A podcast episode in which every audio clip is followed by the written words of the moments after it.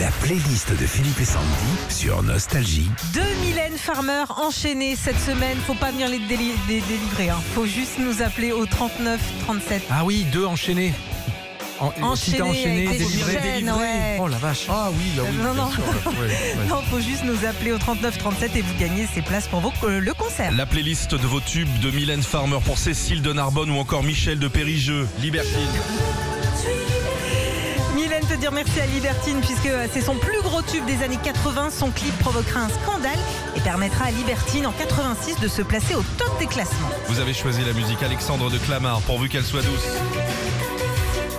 Là aussi, son clip avait vivement marqué les esprits. Mylène Farmer se la jouait euh, provoque en mêlant sexe et guerre. Et le clip euh, apparaîtra dans le Guinness Book la même année en 88 en étant le clip le plus cher et le plus long. 450 000 euros pour 17 minutes de clip. On continue pour vos tubes de Mylène Farmer pour Laurie de Mulhouse, Étienne de Troyes.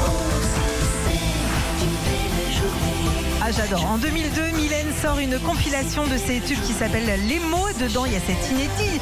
C'est une belle journée. Et la même année, elle recevra son quatrième Energy Music Award. Elle a reçu un colis aussi Amazon et elle en a pas fait un disque. hein.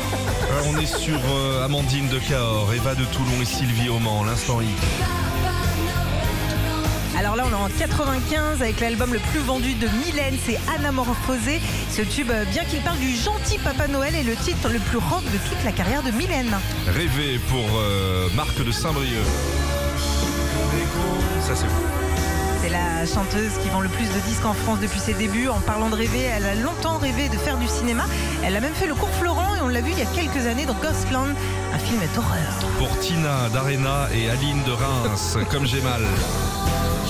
Moi aussi, j'adore cette chanson. Ouais, c'est leur tube préféré, le tien aussi, tu nous disais hier en 96, ce sera le tube le plus diffusé dans les radios et il sera même numéro un des ventes en Russie et en Pologne. Lionel Atalance, Phil de Caen, Hervé de Paris et tout le monde adore Désenchanté. Et tout le monde connaît ce tube. Il est dans la totalité de ses concerts, donc forcément cet été, dans, dans tous les grands stades du pays, dont le Stade de France en juin. Retrouvez Philippe et Sandy, 6h-9h sur Nostalgie.